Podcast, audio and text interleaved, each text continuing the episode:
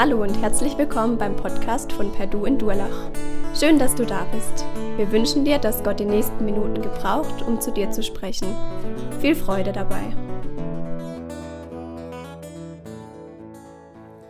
Dieses Bild hier, das ist entstanden ähm, in der Nähe von Rotterdam. Und zwar war ich mit zwei Freunden unterwegs gewesen. Wir waren ein paar Tage in Rotterdam gewesen und waren wieder auf der Rückfahrt. Und irgendwann so eine, wir waren glaube ich vielleicht eine knappe Stunde unterwegs, also noch in den Niederlanden, irgendwo bei Amsterdam, meint der Fahrer so, ey Leute, ich weiß nicht, was gerade passiert, irgendwie setzt die Servolenkung aus. Und wir alle so, wow, wow, wow, was ist hier los? Und dann sind wir so rausgefahren, da war so eine Raststätte. Dann sind wir erstmal noch in McDonalds gegangen, aber dann wollten wir weiterfahren, haben gebetet, dass es wieder geht. Und ähm, es ging dann auch, aber nur fünf Minuten oder zehn. Dann meint er wieder so, wow, es fällt langsam hier alles aus. Und dann haben wir schnell geschaut, wo in der Nähe eine Autowerkstatt ist. Ähm, sind dann da noch hingekommen. Ohne Servolenkung, während die ganze Elektrik nach und nach ausgefallen ist. Die letzten 200, 300 Meter haben wir noch geschoben. Und dann ähm, kommen wir da an und die meinten so, ja, tut uns leid, falsche Automarke, äh, können da nichts machen. Und dann war es auch schon, ich glaube, es war so 6 Uhr oder so, ihr seht es, die Sonne ist bisschen schon, steht schon tief. Und dann haben die auch irgendwann zugemacht und wir waren in diesem Industriegebiet und standen da und wussten nicht, was wir machen sollen. Und dann haben wir unter anderem auch noch zwischendurch Musik gemacht, weil wir hatten ultra viel Zeit zum Warten, haben rumtelefoniert ähm, und geschaut, ob, irgendwie, wer, ob man Absch ob Abschleppdienst rufen kann, wie viel das kostet oder ob wir irgendwie, was wir machen halt. Alle Möglichkeiten abgecheckt und irgendwann hatten wir auch wieder Hunger und ähm, dann haben wir uns entschieden, dass ich losgehe und was zu essen besorge. Wir hatten irgendwie halt einen Lidl gesehen und dann haben wir gedacht, also als wir, hin, als wir hingefahren sind. Und ich bin dann los, ähm, weil der, der, eine von meinen Freunden hatte Geld und der andere, dem hat das Auto gehört. Deshalb mussten die da bleiben und wir konnten das Auto nicht abschließen, weil die Elektrik ausgefallen ist. Also bin ich halt los. Und mein Handy-Akku war leer, wie von den anderen auch. Und ich bin dann da, das war schon dunkel und ich bin durch dieses Industriegebiet gelaufen und dann noch durch so einen Park und habe gewusst, irgendwo ist dieser Lidl. Ich musste ihn jetzt halt nur finden und dann auch irgendwie rechtzeitig zurück, weil wer weiß, vielleicht kommt dann der Abschleppdienst, dann sind die gar nicht mehr da. Wie soll ich die erreichen? Keine Ahnung. Ähm, und das war eine richtig komische Situation, weil ich mich einerseits komplett allein gefühlt habe, also wirklich verloren fast. Ähm, in irgendeinem komischen Ort, wo ich niemanden kannte, in, in irgendeinem Park und, und auf der Suche nach einem Lidl. Ähm, und genau auch nicht erreichbar. Und zum anderen habe ich mich aber ganz, ganz eng verbunden gefühlt mit den Jungs, weil ich wusste, die zwei sind jetzt die, worauf es ankommt. Und wir arbeiten aber auch auf das gleiche Ziel hin. Wir wollen hier weg. Und ich habe mich ganz eng mit denen verbunden gefühlt. Und genau darum geht es heute, um, dieses, um diese Verbundenheit, die wir haben im Glauben, auch wenn wir vielleicht in anderen Situationen stecken oder ganz woanders irgendwie unterwegs sind und uns verloren fühlen. Heute geht es um die Verbundenheit als Gemeinde Gottes, darum, dass du nicht alleine bist. Und ich lese jetzt mal den Text, das ist Philippa 1, ihr könnt gerne aufschlagen, wenn ihr die eure Bibeln dabei habt oder auf dem Handy, Philippa 1, die Verse 1 bis 11. Paulus und Timotheus, Knechte Christi Jesu, allen Heiligen in Christus Jesus, die in Philippi sind, samt den Aufsehern und Dienern Gnade euch und Friede von Gott, unserem Vater und dem Herrn Jesus Christus. Ich danke meinem Gott bei jeder Erinnerung an euch, alle Zeit, in jedem meiner Gebete und bete für euch alle und tue das Gebet mit Freuden.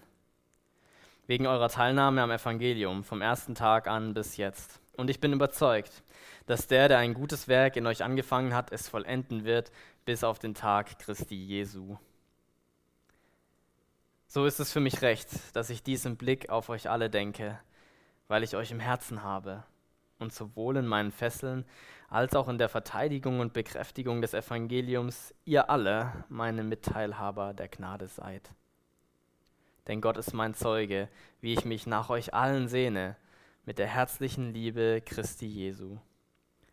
Und um dieses bete ich, dass eure Liebe noch mehr und mehr überreich werde in Erkenntnis und jeder Erfahrung, damit ihr prüft, worauf es ankommt, damit ihr lauter und unanstößig seid auf den Tag Christi, erfüllt von der Frucht der Gerechtigkeit, die Jesus wirkt zur Ehre und zum Lob Gottes. Okay, das heißt, in den ersten Versen haben wir so ein bisschen dem, das ist das Präskript, das heißt, wir haben die Infos, die wichtigen, also von wem und wohin und so weiter. Und wir lesen hier, dass Paulus und Timotheus diesen Brief an die Gemeinde in Philippi schreiben. Und es ist ziemlich umstritten, wann und wo die das geschrieben haben. Da gibt da verschiedene Thesen. Ähm, man weiß, dass Paulus den, diesen Brief aus dem Gefängnis schreibt. Das erwähnt er im Brief. Und dann spekuliert man rum, Ephesus vielleicht, äh, Rom oder ja, je nachdem, vielleicht auch Caesarea ähm, oder irgendein anderer Aufenthalt im Gefängnis. Paulus war viel im Gefängnis, deshalb, man weiß es einfach nicht genau. Interessanter ist deshalb auch der Empfänger, nämlich Philippi. Philippi ist eine Stadt gewesen, ähm, eine römische Provinz, das heißt, es haben dort Heiden gelebt, keine Juden.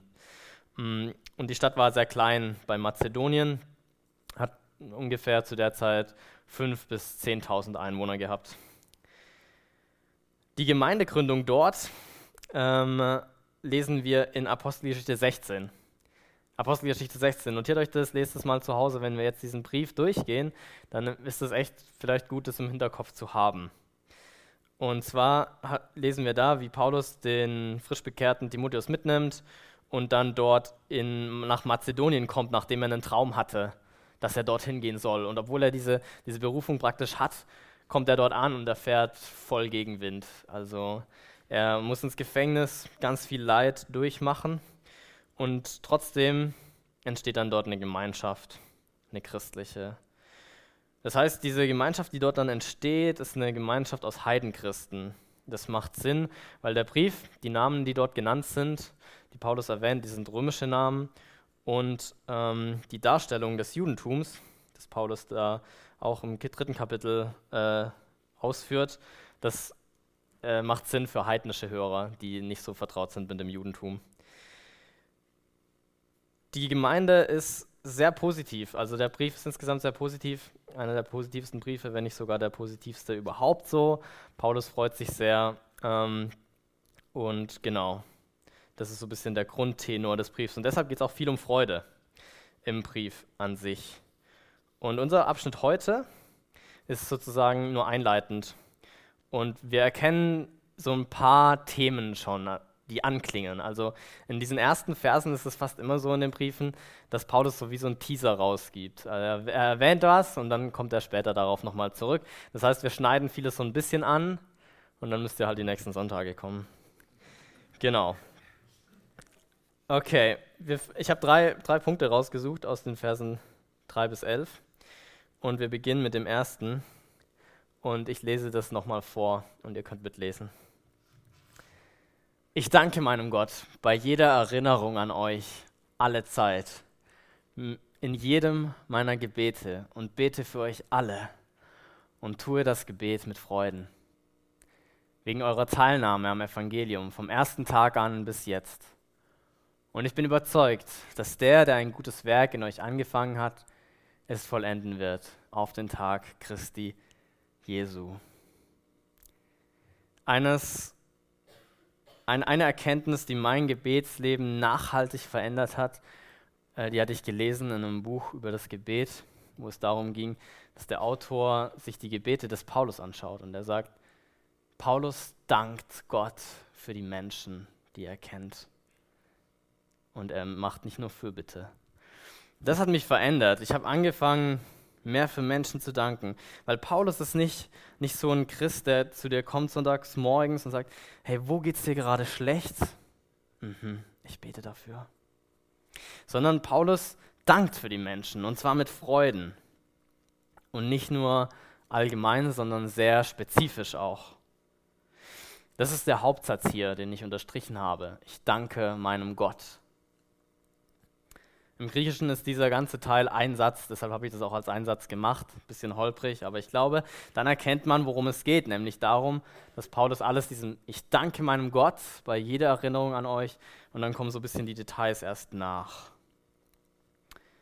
Also Paulus betont dann in diesen Details, wie sehr er dankt und er benutzt dieses Wort alle und jeder wirklich übertrieben oft fast. Also er legt darauf Wert, dass er wirklich Teil von, von allen ist und wie oft er an sie denkt.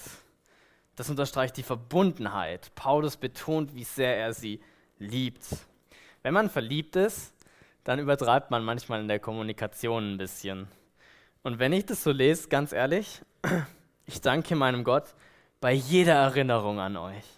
Alle Zeit. In jedem meiner Gebete und bete für euch alle und tue das Gebet mit Freuden. Dann hört sich das schon sehr verliebt an. Aber es ist mehr eigentlich als so eine verklärte Liebessicht des Paulus, sondern es ist das, was heute im Vordergrund steht, nämlich tiefe Verbundenheit. Und das ist bei Paulus nicht nur Gerede, sondern er weiß wirklich, wofür er dankt. Er kennt die Leute. Das merkt man im Brief immer wieder. Er spricht in Situationen und auch einzelne Personen direkt an. Er kennt sie und er ist tief verbunden mit ihnen. Wie kann so eine Verbundenheit entstehen? Wir finden, finden ein paar Ausführungen im Text dazu.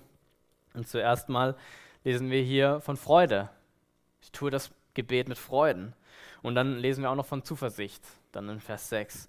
Das sind zwei Begleiterscheinungen von diesem Ich danke meinem Gott. Freude und Zuversicht. In der Vorbereitung dieser Predigt war ich an einem Punkt, wo ich keine Lust mehr hatte auf diese Predigt, weil ich einfach so viel zu tun hatte, dass ich mich aufgeregt habe, warum ich jetzt noch, noch eine Predigt vorbereiten muss und so viel machen muss. Und dann habe ich mit meinem Bruder telefoniert, der jetzt auch im zweiten Gottesdienst da ist, und ähm, ich habe ihm gesagt, ey, ich habe einfach keinen Bock mehr auf diese Predigt. Und er meinte so, weißt du was, ich sage dir jetzt das, was du mir damals gesagt hast, als ich in der Schule war. Ich konnte mich nicht mehr daran erinnern. Und er hat gesagt, Dank dafür.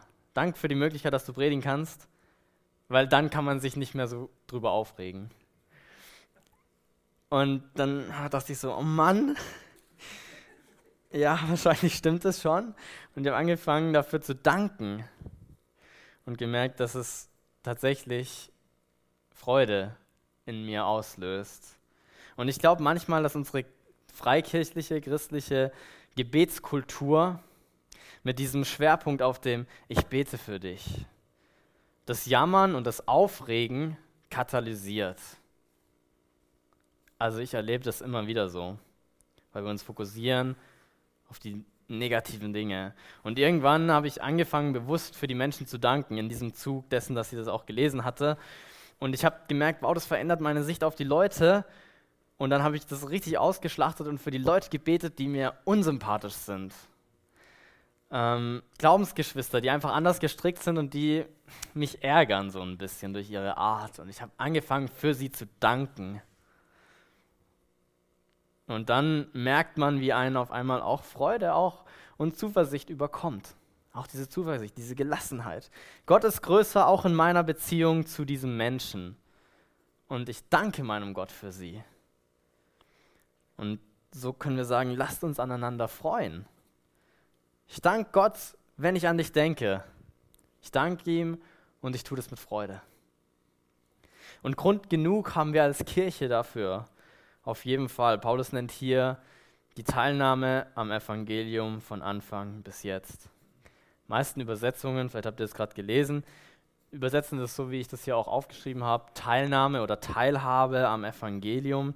Das kann man auch machen, aber das Wort, das er hier verwendet, ist eigentlich das Standardwort für Gemeinschaft. Also auch wieder voll der Verbundenheitsgedanke. Man könnte übersetzen, wegen eurer Gemeinschaft in Bezug auf das Evangelium. Es geht hier nicht nur um so eine simple Teilnahme, okay, wir glauben an dasselbe, so jeder für sich, sondern es geht darum, um eine gemeinschaftliche Teilhabe am Evangelium. Und dieser Aspekt, der wird später nochmal aufgegriffen. Im vierten Kapitel nutzt Paulus nochmal diesen Gedanken dieser Gemeinschaft in Bezug zur Spende, die die Philipper ihm geschickt haben. Das heißt, Gemeinschaft am Evangelium ist etwas, das sich praktisch zeigt. Einheit und Verbundenheit wird so konkret, dass wir sie auf praktischer Ebene sehen und spüren können.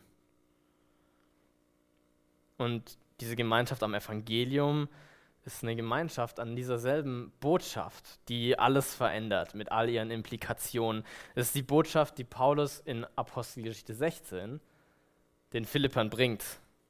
Die Botschaft, Jesus ist der Messias, der leiden musste, wie es die Propheten vorhergesagt haben, der aber jetzt lebt und regiert, aber an dem wir schuldig geworden sind und dem wir unsere Sünden bekennen können und Vergebung empfangen dürfen. Eine Botschaft, die vereint und verändert. Die zentrale Botschaft des Christentums. Und wenn Paulus sagt, vom ersten Tag an bis jetzt, dann meint er, dass sie immer noch in dieser simplen Botschaft verankert sind. Sie sind nicht darüber hinaus gewachsen, sondern sie sind da hineingewachsen. Sie stehen da immer noch drin, in dieser Botschaft. Das, was er gepredigt hat, das, was die Botschaft war, die sie zur Umkehr geführt hat, ist immer noch voll präsent in ihrer Gemeinschaft und auch praktisch spürbar. Sie setzen es um, sie spenden auch dem Paulus einfach Geld.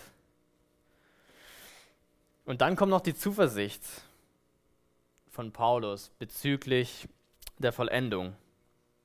Wenn er sich die Gemeinde ansieht und erkennt, dass sie auf einem guten Weg sind und das Evangelium solche Früchte trägt, dann kann er voll Zuversicht und voll Vertrauen sagen, ich bin überzeugt, dass der, der ein gutes Werk in euch angefangen hat, es vollenden wird, bis auf den Tag Christi Jesu.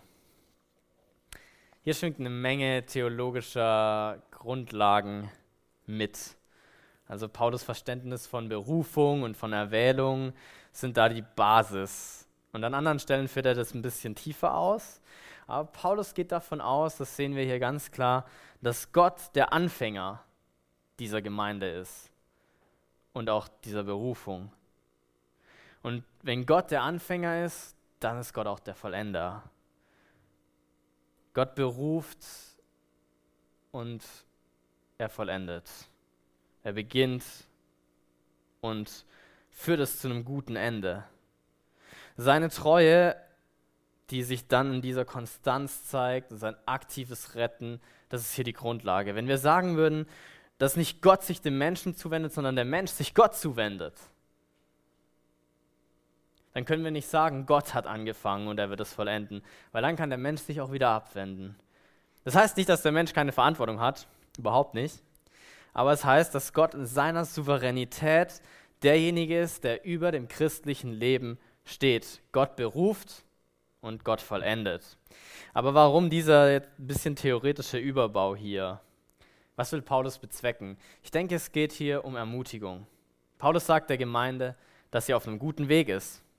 Und dann zeigt er aber zurück auf Gott und sagt, hey, und ich vertraue jetzt, dass es genauso weitergeht. Gott kümmert sich drum.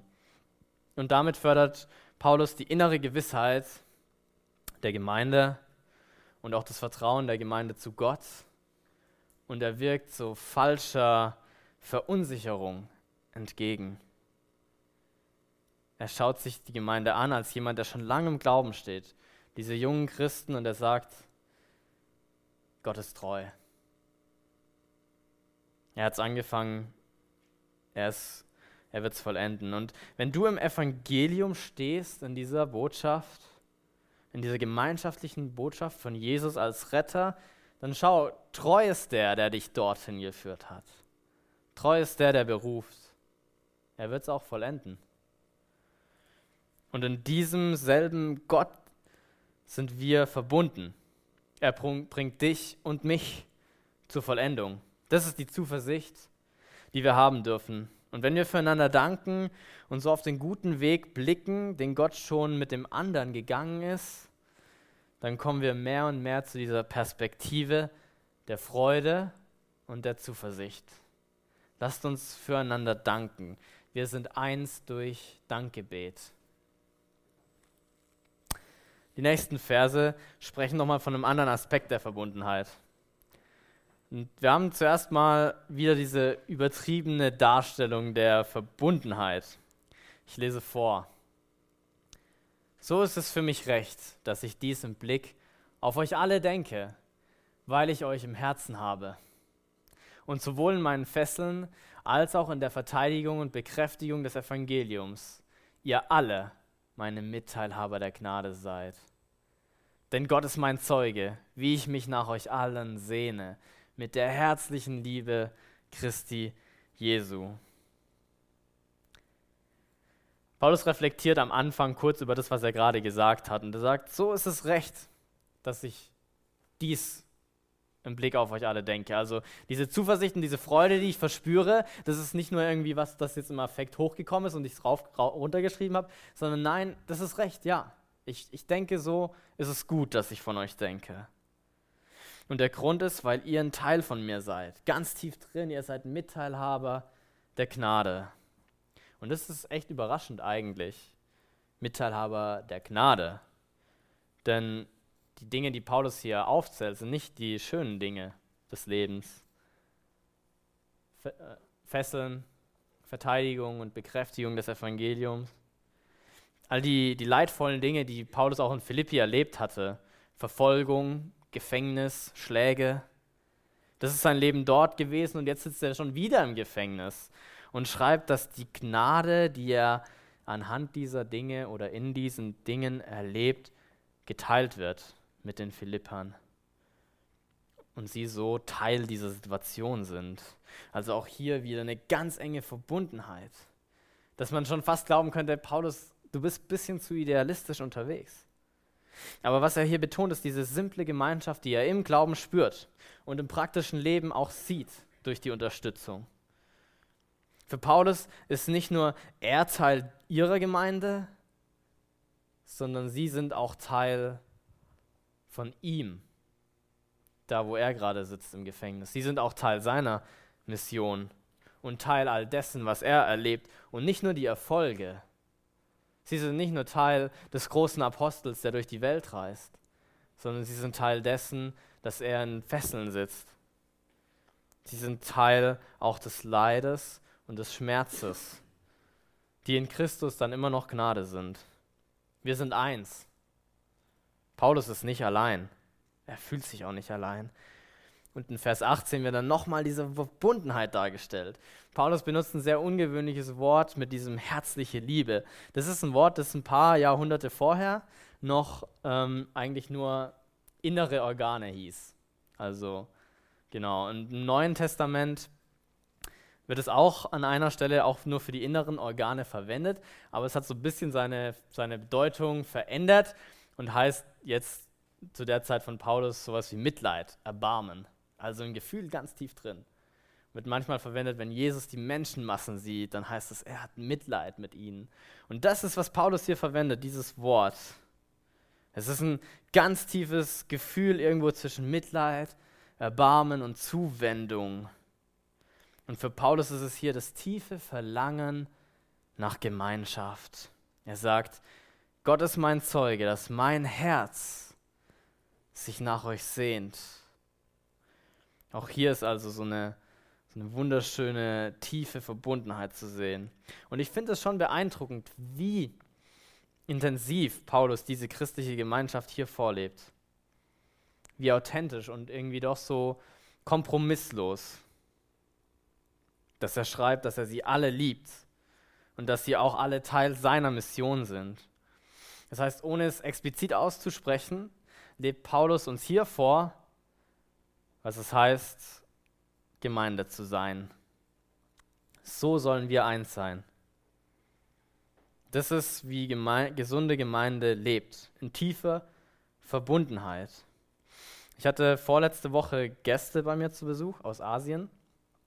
Hm, ich kannte die nicht. Und äh, die kamen über andere Leute, die mich kannten, halt zu mir. Ich hatte ja ein Zimmer frei, dann haben die da übernachtet, eine Woche lang. Und wir haben uns an dem einen oder anderen Abend auch unterhalten. Und dann, als die gegangen sind, hat einer von ihnen mir eine Karte geschrieben. Zum Abschied. Und er hat als letzten Gruß geschrieben, Journeying with you. Also ich reise mit dir. Und das zum Abschied. Und das ist dieser Gedanke, den wir hier auch sehen. Wir sind auf einer gemeinsamen Reise.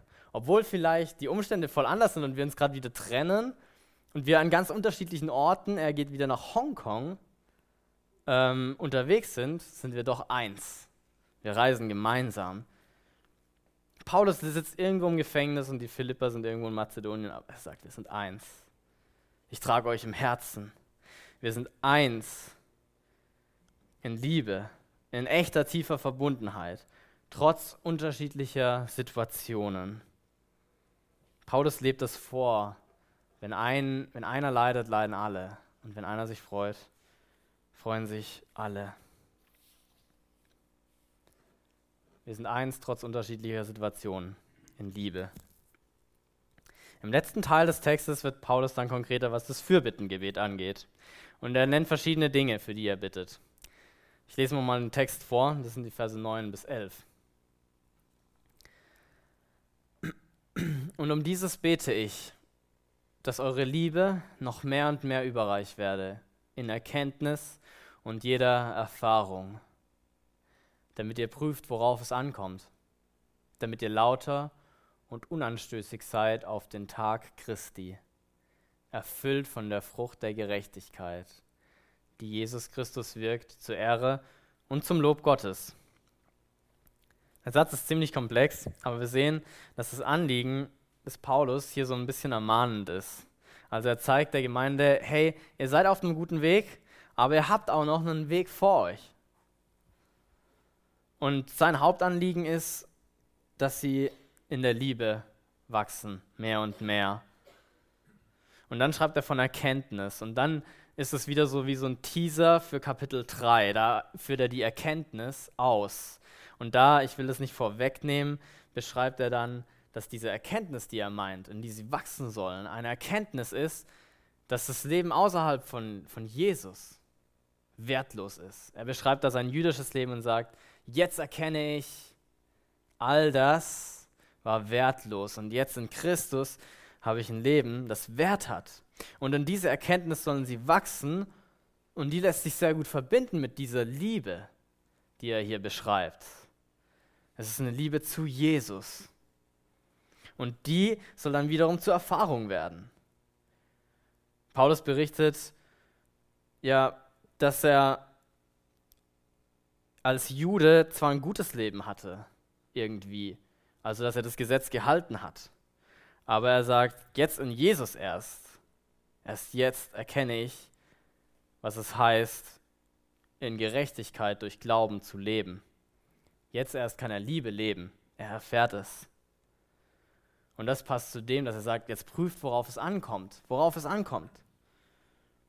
Nämlich darum, ein Leben mit Jesus im Glauben zu haben. Und das ist eines, das dann in Gerechtigkeit geschieht. Es startet mit der Gerechtigkeit Gottes, die uns rechtfertigt und bringt dann selbst wieder Gerechtigkeit hervor. Und das sind dann diese Worte lauter und unanstößig. Ich habe im ersten Gottesdienst unanständig gesagt, habe ich gemerkt. Wurde mir danach gesagt.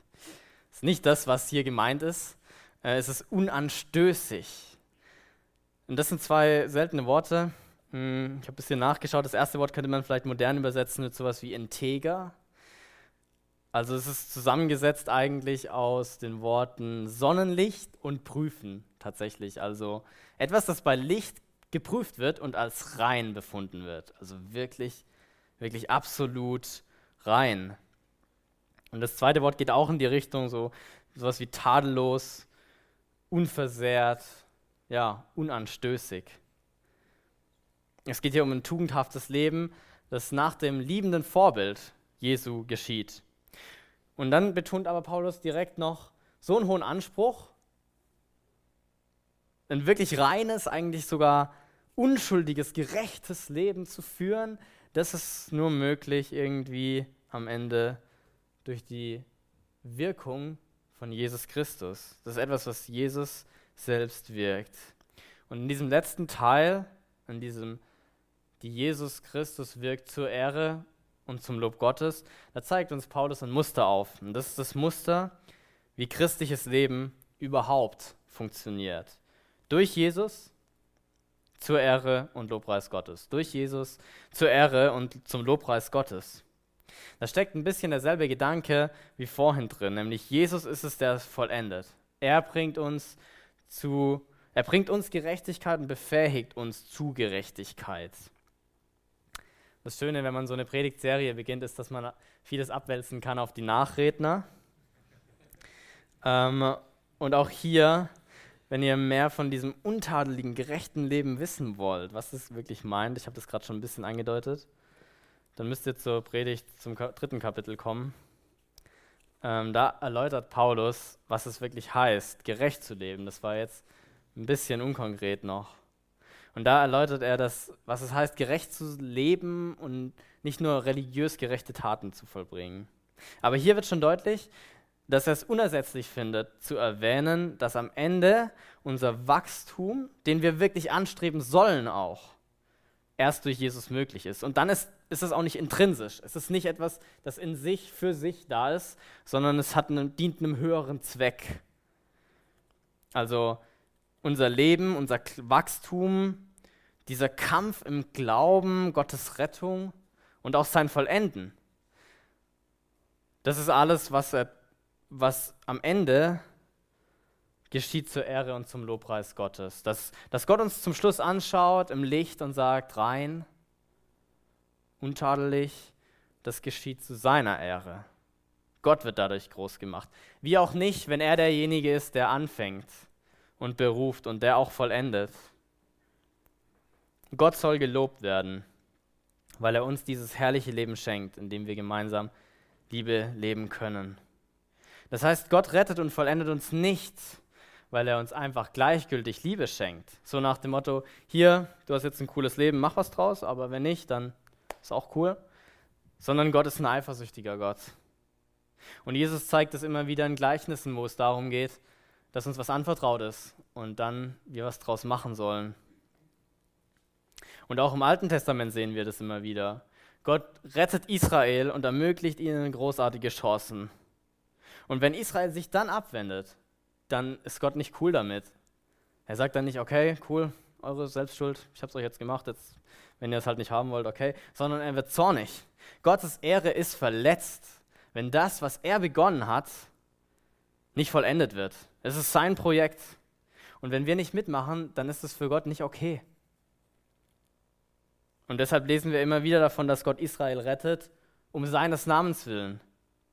Manchmal ist es sogar richtig explizit, dass Gott im Alten Testament sagt, ich habe eigentlich keinen Bock mehr, aber ich rette euch um meines Namens willen. Ich stecke damit drin. Nicht einfach nur, weil er sie liebt und es halt drauf hat, sondern weil er eifersüchtig ist und weil er, die, weil er Lob verdient und es auch einfordert. Er wird triumphieren und gepriesen werden. All das Retten, all das Nachgehen, das Vollenden, das Herausrufen dient seiner Herrlichkeit. Das mag vielleicht unser ein bisschen modernen Bild von bedingungsloser Liebe, ich stecke was in dich und du darfst es einfach konsumieren, vielleicht ein bisschen widerstrebt. Aber wenn wir das Ganze ein bisschen wenden und einen Schritt im Glauben machen und sagen, okay, nehmen wir das mal hin und nehmen wir auch noch diese Komponente hinzu, dass Gott wirklich gut ist dann erkennen wir, dass diese, diese Eifersucht Gottes, diese fast schon besitzergreifende Art ähm, in Bezug auf Menschenleben, dass diese, diese, diese, dieser Charakterzug uns rettet. Also wirklich. Weil ansonsten könnten wir nicht hier hinstehen und sagen, er ist es, der es vollendet. Gott ist treu. Wäre Gott nicht so souverän und wäre er nicht so gerecht und zornig, dann hätten wir echt schlechte Karten. Dann könnten wir nicht sagen, hier, ich vertraue darauf, ich bin guter Zuversicht, dass es vollendet wird. Aber weil alles zur Ehre und zur Herrlichkeit Gottes geschieht, dann deshalb kannst du darauf setzen, dass Gott sich darum kümmern wird. Das Ende wird gut aussehen.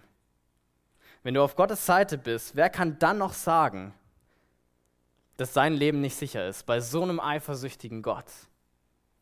Wer kann dann noch sagen, dass dein Glaube versagen wird oder du am Ende nicht zur Vollendung kommen wirst? Gott steht da mit seinem Namen, mit seiner Ehre mit drin. Und so können wir auf der Seite Gottes mit Paulus ganz zuversichtlich sein. Der, der ein gutes Werk begonnen hat, wird es vollenden. Und zwar zu seiner Ehre und zu seinem Lob. Und verbinden wir jetzt diese Aussage mit dem Hauptanliegen, also der innigen Verbundenheit untereinander, dann können wir sagen, wir sind eins im selben Wachstumsprozess und mit demselben Ziel. Wir alle arbeiten darauf hin, in Liebe zu wachsen, mehr und mehr zu verstehen, worauf es am Ende ankommt und das auch umzusetzen. Liebe zu leben. Wir versuchen zusammen gerecht zu sein, integer, untadelig. Wir sind verbunden auf dem Weg in Jesus zu Gottes Ehre und Herrlichkeit. Wir sind eins im Wachstumsprozess und im Ziel. Das erinnert mich an etwas, das ich jetzt nicht mehr hatte, nämlich die Prüfungsphasen im Studium. Die Studenten sind da ja gerade durch. Ähm, und diese Phasen sind immer ein bisschen komisch. Man, man weiß irgendwie, man hat es irgendwie dauernd präsent und man muss lernen und man hat dasselbe Ziel, alle zusammen. Wir wollen irgendwie bestehen und man weiß auch, es geht eigentlich nur einen Weg, nämlich du musst halt lernen. Und dann sitzt man da zusammen und ich kann mich noch an eine, an die härteste, glaube ich, Prüfungsphase erinnern. Das war tatsächlich schon gegen Ende meines Studiums. Ich habe nicht gedacht, dass das nochmal so herausfordernd wird. da musste ich Aramäisch lernen. Ein ganz kleines Seminar, weil kein Mensch mehr Aramäisch lernt. Und ähm, ich habe nicht so wirklich mit den Leuten dort eine Beziehung aufgebaut, die dort im, mit mir im, im, in diesem Seminar saßen. Und dann war die Prüfungsphase da. Und ich, es hat mich alles gekostet, mich hinzusetzen und zu lernen. Und ich hatte niemanden, der mit mir da durchgeht irgendwie. Nur mit einer Kommilitonin habe ich mich so ein bisschen verstanden irgendwie. Und ich habe mich richtig danach gesehnt, sie einfach zu treffen und einfach nur zu fragen, wie läuft es bei dir? Und dann zu hören, ja, mir geht es auch nicht so gut. Oder ja, komm, lass uns mal noch zusammen was übersetzen. Oder wie ist das nochmal mit dem und dem? Dieser Gemeinschaftsaspekt, nach dem habe ich mich richtig gesehnt. Und ich weiß nicht, ob ich es geschafft hätte ohne den. Weil wir auf dasselbe Ziel hingearbeitet haben, denselben Prozess durchgegangen sind. Und das ist, was, was im Glauben eben genauso ist in diesem Prozess des Wachstums, in diesem oft auch so anstrengenden Glaubensleben, mit all diesen Zweifeln und den Versuchungen, diesem Kampf, diese, dieses immer wieder Entscheiden für Liebe und für Gerechtigkeit, für das Gute, da sind wir nicht allein. Du bist nicht allein in diesem Kampf. Menschen beten für dich und für mich. Sie danken für uns und sie fühlen sich ganz tief drin mit uns verbunden. Wir sind als Gemeinde eins. Du und ich. Ich habe euch im Herzen. Du bist mein Bruder, du bist meine Schwester. Und vielleicht sind wir weit voneinander entfernt, vielleicht, vielleicht sitzt du in Hongkong, vielleicht bist du in Philippi, vielleicht sind unsere Umstände ganz anders. Der eine sitzt vielleicht im Gefängnis, der andere nicht, aber im Danken, in der Gnade, im Evangelium, im Wachstum zu Jesus, im Ziel und in der praktischen Unterstützung sind wir eins. Du bist nicht allein. Und das ist, was wir heute so plastisch am Vorbild von Paulus in seiner Beziehung zur Gemeinde in Philippi gesehen haben. Und diese so also wenn ich das lese, dann geht's mir, dann freue ich mich. Das ist so attraktiv, so eine, so eine Verbundenheit zu haben, so eine Liebe. Und zu der ist übrigens jeder eingeladen. Das ist nicht ein exklusiver Club von Christen, die, äh, der erst funktioniert, wenn du die Gemeindemitglieder Schrift unterschrieben hast, sondern das ist etwas, wo du immer Teil davon werden kannst. Durch den Glauben an Jesus Christus wirst du Teil dieser Gemeinschaft. Wenn du diese, dieses Evangelium begriffen hast, was es heißt, was Jesus getan hat, dann wirst du Teil dieser verändernden Botschaft. Dann beginnt dein Leben irgendwie neu in dieser Gemeinschaft. Das heißt, ich fasse zusammen, in Christus sind wir verbunden durch Dankgebet, in herzlicher, tiefer, inniger Liebe, im selben Prozess mit demselben Ziel. In Christus sind wir verbunden, wir sind eins. Durch Dankgebet, dankt füreinander, in herzlicher, inniger Liebe, im selben Prozess mit demselben Ziel, auf das wir fröhlich und zuversichtlich werden und nach Gerechtigkeit streben. Lasst uns nach so einer Einheit und so einer Verbundenheit suchen und lasst uns aneinander erfreuen und uns gegenseitig helfen. Wir sind eins. Wir sind eins. Und wir werden auch in Ewigkeit eins sein.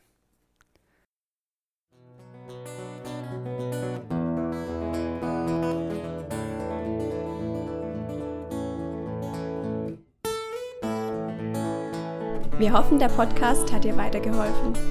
Falls du noch Fragen hast, besuche gerne unsere Homepage unter www.per-du.church. Hier findest du alle wichtigen Infos zur Gemeinde und zum Glauben. Tschüss und bis zum nächsten Mal.